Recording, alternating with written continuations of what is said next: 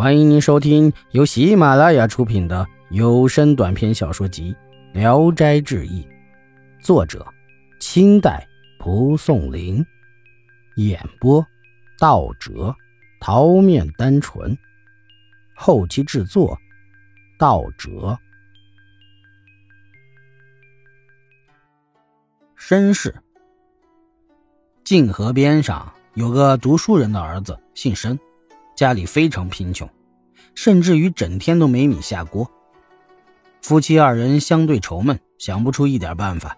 妻子说：“要不你去偷吧。”申某生气地说：“读书人的后代不能光宗耀祖倒也罢了，怎么能去败坏门户、羞辱祖宗呢？与其做强盗活着，还不如饿死。”妻子也气愤地说。你想活着又怕丢脸吗？世上没有田产又能过日子的，只有两条路。你既不能去做强盗，我只好去做娼妓了。申某大怒，跟妻子吵骂起来。妻子含愤去睡下了。申某想，一个男子汉连两顿饭都挣不来，竟使妻子要去当娼妓，真不如死了。便悄悄地下床，来到院子里，在一棵树上上吊了。忽见他已死去的父亲走来，劝告他说：“傻孩子，何至于这样呢？”说着，弄断了他上吊的绳子，说：“强盗不妨去做一次，但需捡庄稼茂密的地方藏身。这次去可以发家，勿需第二次了。”妻子听到院子里有什么东西落地的声音，一下子惊醒过来，叫叫丈夫，没见答应，便点上灯寻找，走到院子里。见树上有根断绳，申某死在地下，妻子十分惊骇，急忙替他按摩。过了一会儿，申某才苏醒过来，妻子把他扶到床上躺下，心中的气也消了。天明后，妻子假托丈夫病了，去邻居家借了点稀饭给丈夫吃。申某吃完，出门走了。到中午，背了一袋米回来，妻子问米是哪来的，申某说。我父亲的朋友都是有钱人家，过去我认为向人摇尾乞怜太羞耻，所以不屑于求人。现在我马上就要去做强盗了，还顾什么脸面？赶快做饭吧，我马上就听你的话去抢劫去。妻子以为他还在生自己的气，隐忍着没有还嘴。淘了米做了饭，申某饱吃一顿，急急忙忙地找来根结实的棒子，用斧子砍成木棍，拿在手里就走。妻子见他不像是开玩笑，急忙拉住了他。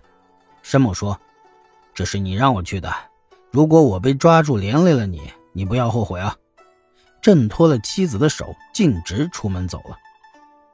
天黑后，申某摸到邻村，在离村子一里多远的地方藏了起来。这时，天上忽然下起暴雨，申某浑身上下全被淋湿了。远远望见有片浓密的树林，他便走过去避雨。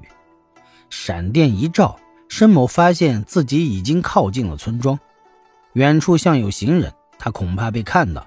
见一堵墙下庄稼茂密，急忙躲了进去。不一会儿，一个男人走过来，身躯健壮魁伟，也钻进了庄稼地里。申某害怕，一动都不敢动。幸亏那人从一边斜插了过去。申某在暗处见那人翻过墙去，心中暗想。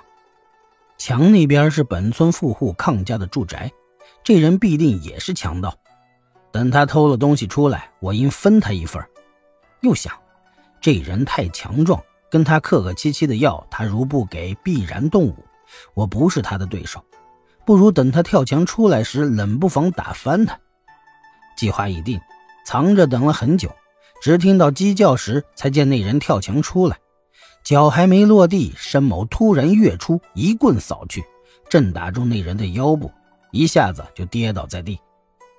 申某仔细一看，那人竟然是一只大乌龟，张着盆一般的大嘴。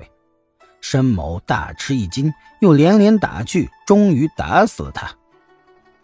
原来呀，康家有个女儿，非常的聪明漂亮，父母待如掌上明珠。有天夜晚。一个男人忽然进来，逼他交欢。女儿正要喊叫，那人的舌头已经伸到她的嘴里，她立即昏迷过去，不省人事。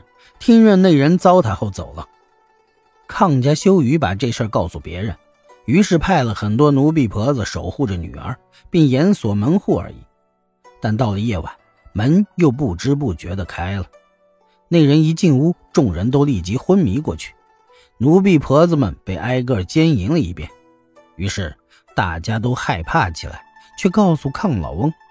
康老翁让家人手持利刃，把女儿的卧室团团围起来，又让室内的人点着灯做了守护。大约到了半夜，里里外外守护的人忽然都像是睡着了。过了一会儿，猛然惊醒，见抗老翁的女儿光着身子躺着，像吃了一样。过了很久才清醒过来。抗老翁十分愤恨，但又想不出办法。过了几个月。女儿病得皮包骨头、奄奄一息了。康老翁告诉众人，有能驱除怪物的，酬谢三百两银子。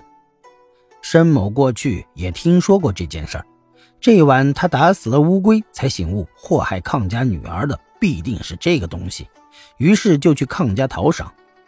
康老翁大喜，将他请到上座，又让人将死龟抬到院子里，一片片的鳞割掉。